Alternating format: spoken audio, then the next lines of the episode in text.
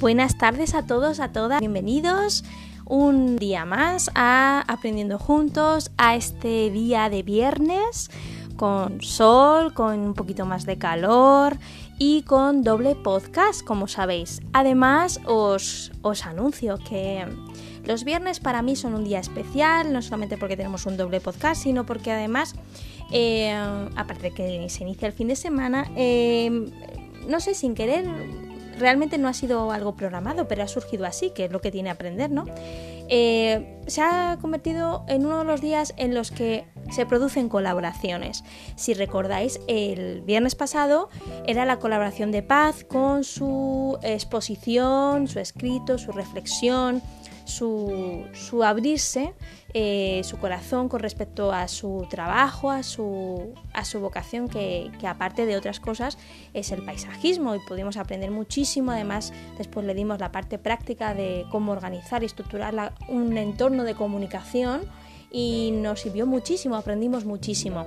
Eh, en esta ocasión tenemos otra colaboración eh, también exponiendo el trabajo que hace esta compañera y amiga que es Mari Carmen, pero además eh, también en un formato diferente. Esta vez vais a poder escuchar a la, colaboradora en este caso. ¿no? Eh, esta nos va a dar otro nuevo canal eh, de comunicación, aparte del escrito, ¿no? de las reflexiones y de, las de los textos y del podcast, para nuestros colaboradores y colaboradoras. Así que a partir de ahora el canal auditivo también va a ser una plataforma para que podamos aprender juntos, aparte de mi voz, y eso me gusta. Eh, esta compañera y amiga eh, nos va a explicar un poco cuál ha sido su caminar.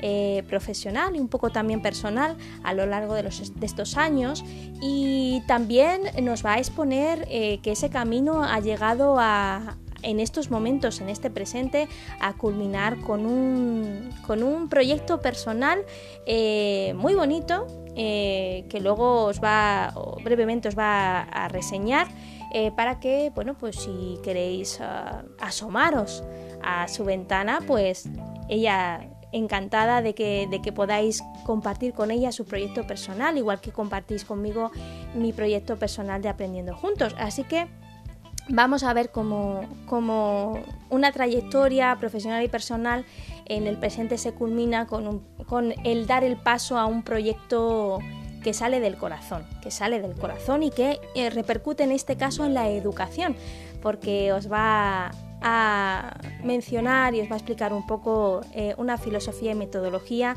como es la metodología Montessori. Así que más didáctico que esto y pedagógico no hay.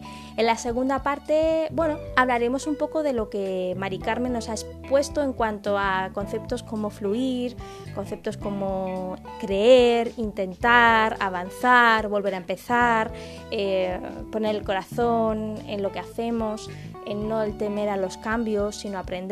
Bueno, Creo que es muy, muy productiva esta tarde, igual que lo fue el viernes pasado con la aportación de paz. Y os invito a que si tenéis aportaciones y queréis participar colaborando conmigo, pues aprendiendo juntos está abierto a que podamos aprender juntos. Empezamos con el reto y os dejo con Mari Carmen.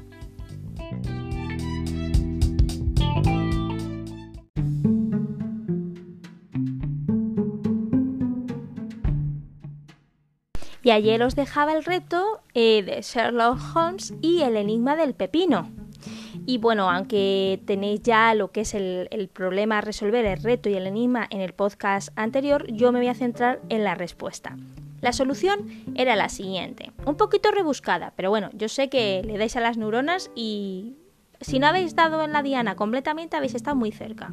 Dice así, el pepino perdería la mitad del peso. Si el agua fuera el 9% del peso original, el 1% del pepino, que no es agua, debería pesar 0,1 libras. Suponiendo que la parte que no es agua no cambia del peso, después de la evaporación equivaldría al 2% del peso total. Sin embargo, sabemos que pesa 0,1 libras, por lo que si 0,1 libras corresponde al 2%, hacemos una regla de 3, entonces el peso total del pepino ahora sería el 100% dividido entre 2 por 0,1, es decir, 5 libras. Por tanto, los pepinos pesan 5 libras menos. Este acertijo contraintuitivo se conoce como la paradoja de las patatas. Así que la cosa va de comer. Empezamos.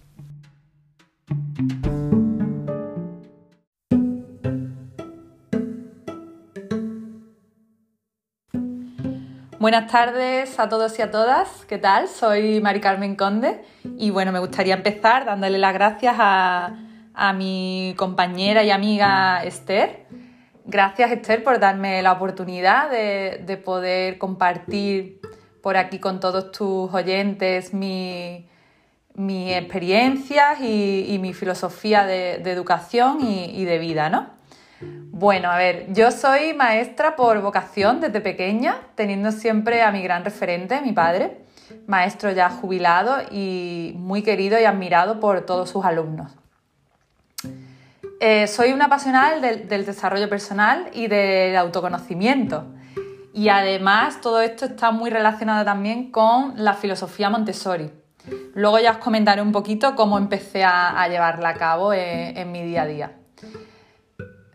He de decir que este retiro que estamos teniendo actualmente me está permitiendo conectar, crecer y, creer mucho en mí misma para llevar a cabo, pues bueno, diferentes directos a través de Instagram, con diferentes profesionales de la educación y, y, todo esto me está abriendo un mundo nuevo y muy emocionante. Y bueno, el poder estar aquí también hoy con vosotros y vosotras, pues una nueva oportunidad más, ¿no? Bueno, voy a empezar contando un poco mi experiencia y mi trayectoria profesional para que os hagáis una idea de lo que me ha traído hasta aquí y me conozcáis un poco más. Yo he estudiado en Magisterio de Audición y Lenguaje, después hice un ciclo de grado superior de intérprete de lengua de signos que me permitió em, conocer muchísimo a los niños, familiarizarme con la comunidad sorda y sensibilizarme con, su situación y, bueno, y vivir diferentes experiencias. Hice voluntariado con personas sordociegas y para mí fue un periodo de mi vida muy, muy especial. Después de, ahí, em, bueno, estudié psicopedagogía y posteriormente, en el año 2012, emprendí una nueva aventura y me fui a Londres. Me fui, bueno, fue, fue pues eso, una aventura total. Y bueno, finalmente eh, tuve la gran oportunidad de, trabajar en un cole de asistente de maestra, en un aula con, una chica con autismo, acompañándola en su día a día. Y fue una experiencia maravillosa. Posteriormente empecé a trabajar ya como maestra en, en un centro específico de allí de Londres. Y bueno, estaba en un aula de infantil y estaba con, tres asistentes más que trabajaban conmigo. Y para mí fue eh, brutal la experiencia porque aprendí, aprendí a llevar a cabo muchísimas cosas que hasta ese momento no había tenido la oportunidad. Y, bueno, pues así fue. En ese momento pues me volví para, España para hacer las oposiciones y me las preparé y basé mi plan de apoyo en todas mis experiencias en Londres. Fue muy arriesgado, pero finalmente, pues bueno, se ve que gustó bastante y me saqué la plaza y me vine para acá. Así que aquí ya hice mis prácticas en un instituto, en un aula específica, lo que me permitió también familiarizarme con, con esa etapa educativa. Y actualmente pues llevo ya cuatro años, sí creo que en mi cuarto año ya, en, un, en un cole, en un aula de apoyo.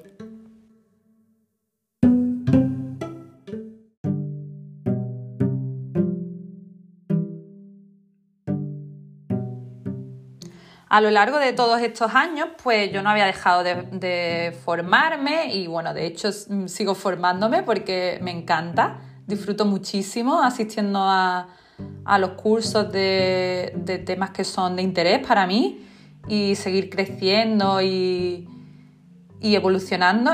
Y bueno, en ese momento pues así fue. Yo empezaba a trabajar en el aula de apoyo y para mí supuso una nueva experiencia.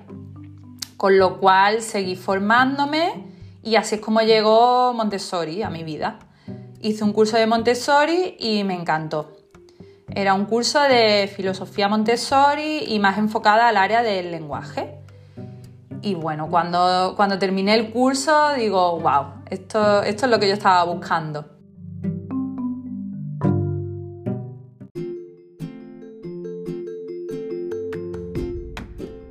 Comencé a explorar y a investigar la filosofía Montessori y cuando empecé a aplicarla me di cuenta de cómo niños con dificultades o con esa identificación de una necesidad específica no solo empezaban a poner más interés en todo lo que hacían, sino que además aprendían de forma más exitosa. Con lo cual para mí fue una revelación y, bueno, actualmente lo llevo a cabo y, también estoy llevando a cabo diferentes grupos de trabajo en, el centro para empezar a ampliar un poco este conocimiento y a empezar a llevarlo a las aulas ordinarias. El método Montessori, bueno, no solo es un método, sino que es una filosofía de vida, pero es un método científico basado en la observación del niño. De hecho, la doctora María Montessori comenzó a desarrollar su método a partir de sus experiencias con niños en riesgo social.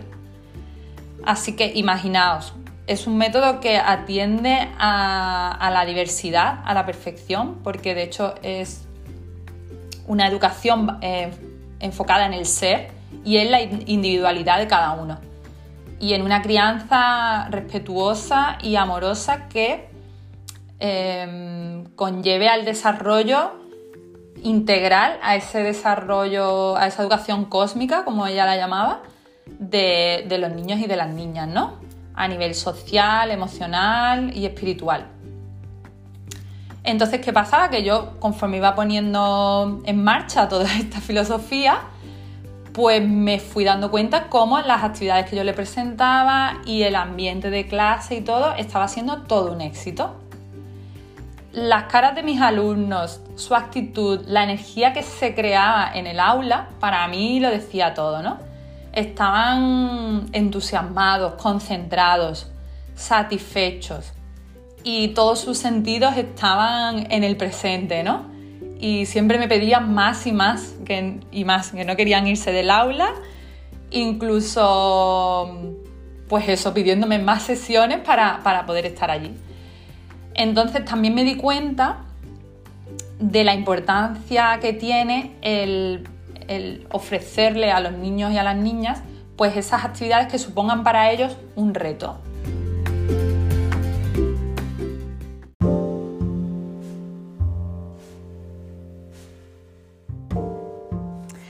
Y aquí es donde entra en juego lo que María Montessori denominó ambiente preparado. Un ambiente preparado es un ambiente que ha sido diseñado, estructurado previamente por el, adulto y que atiende a, esas necesidades de cada uno de ellos. Sí que es verdad que gran parte del ambiente preparado eh, depende de esos materiales que tú tengas estructurados. Por ejemplo, en Montessori se utiliza un sistema de bandejas donde todo está perfectamente organizado, con todos los utensilios que vamos a necesitar para hacer esa cierta actividad. Pero sobre todo me gustaría destacar del ambiente preparado el rol del adulto como parte de ese ambiente. Es fundamental que el adulto haya hecho un proceso previo y continuo de autoconocimiento y desarrollo personal. Por eso también me gustaría contar que paralelamente a todo esto, yo creo que todos los caminos han ido confluyendo en uno, porque paralelamente a todo esto yo ya estaba haciendo ese trabajo de desarrollo personal y, autoconocimiento y de hecho lo sigo haciendo y bueno, es un camino infinito, interminable, ¿no?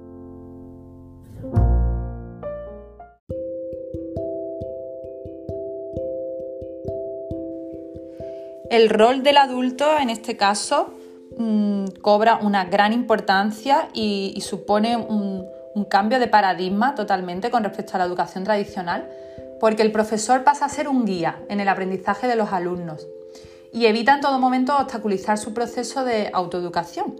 Y todo esto lo hace mediante la observación de estos niños. Para poder llevar a cabo una observación objetiva, primero tenemos que observarnos a nosotros mismos y, pararnos a hacer ese, proceso, ¿no?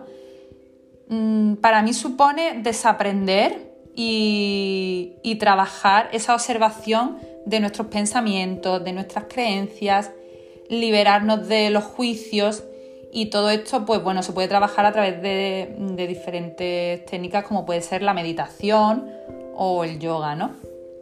Totalmente recomendado. Bueno, y ya para ir terminando me gustaría, mm, de hecho, leer una frase de un, de un libro de María Montessori, La mente absorbente del niño, que dice, Cualquier reforma de la educación debe basarse en el desarrollo de la personalidad humana. Entonces ya no nos enfrentaremos al niño como un ser sin fuerza, casi un recipiente vacío que debemos llenar con nuestra sabiduría, sino que su dignidad se alzará ante nuestros ojos a medida que lo consideremos el constructor de nuestra inteligencia, el ser que, guiado por un maestro interior, trabaja infatigablemente con alegría y felicidad siguiendo un programa preciso para construir esta maravilla de la naturaleza que es el hombre. Como decía Sócrates también, el maestro no inculca al alumno el conocimiento, pues rechaza que su mente sea un receptáculo o un cajón vacío en el que se puedan introducir las, distintas verdades. La educación es el encendido de una llama, no el llenado de un recipiente, ¿no? Y, bueno, así es como yo también veo la educación. Para mí los niños son semillas que están destinadas a ser lo que llevan dentro y, debemos respetar eso.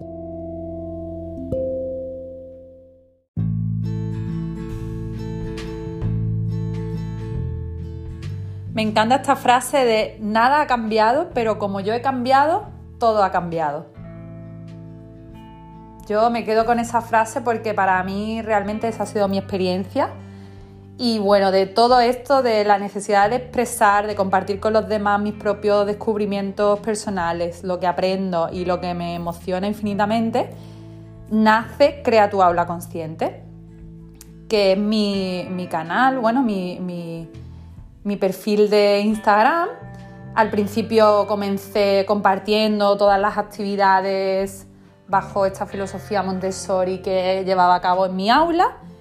Y bueno, después de un año, pues poco a poco ha ido creciendo y actualmente me encuentro totalmente inmersa en esto, haciendo directos cada semana, contactando con gente muy interesante y conociendo a mucha gente que está muy interesada en todos estos temas, pero que no saben cómo abordarlos, cómo empezar, dónde poder formarse. Y bueno, para mí está, haciendo, está siendo todo un placer compartir todo esto con vosotros y os invito a que paséis por, por Instagram y, bueno, hay muchísima gente que ofrece muchísima información de valor y os invito a que paséis por allí, echéis un vistazo y, y vayáis conectando con vuestras propias inquietudes y con lo que os hace vibrar, que al final eso es lo más importante.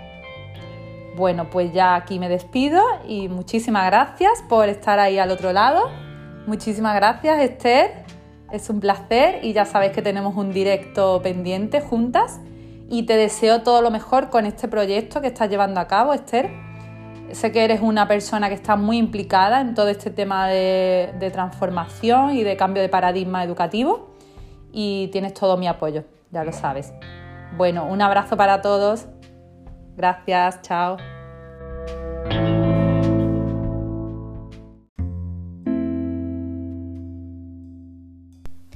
Pues muchísimas gracias, Mari Carmen, por tu aportación, por tus palabras, por tu experiencia, por tu trabajo, por tu proyecto.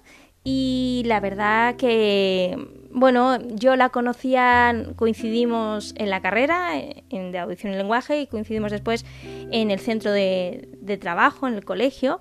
Y la verdad que sí es verdad que mm, coincidimos en muchas en muchos aspectos, desde la vocación, la educación con el corazón, eh, nuevas formas de llegar a nuestros niños, eh, creer las potencialidades, eh, la filosofía del aquí y de ahora, la filosofía del el, crecimiento, la capacidad de cambio, la verdad que sí, la verdad que, sintonizamos en muchísimas cosas y bueno, sintonizamos también en un poco en nuestro paradigma educativo, la, la filosofía de educación.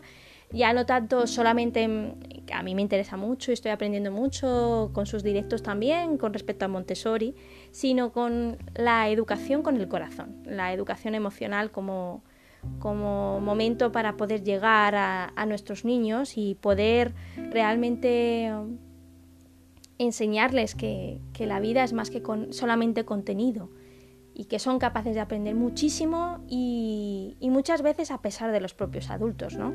Y eso es estupendo. Así que yo creo que Mari Carmen nos ha aportado de primera mano eh, su experiencia vital y profesional de crecimiento y autoconocimiento, que, bueno, incluso menciona al principio que esta situación tan compleja a ella le ha servido no como retiro, sino como un, un laboratorio de crecimiento y de ideas y de creatividad y de poner esa en marcha muchas cosas que a lo mejor en otro momento, a pesar de las dificultades de ahora, pues no lo no, no hubiera dado el momento, no hubiera dado el momento. Así que muchísimas gracias y si queréis y os apetece, pues empezamos con el segundo podcast que va a tener en muchas cosas eh, puntos en común con, lo, con, la experiencia y con lo que nos ha contado y compartido en esta tarde eh, Mari Carmen. Ahora volvemos.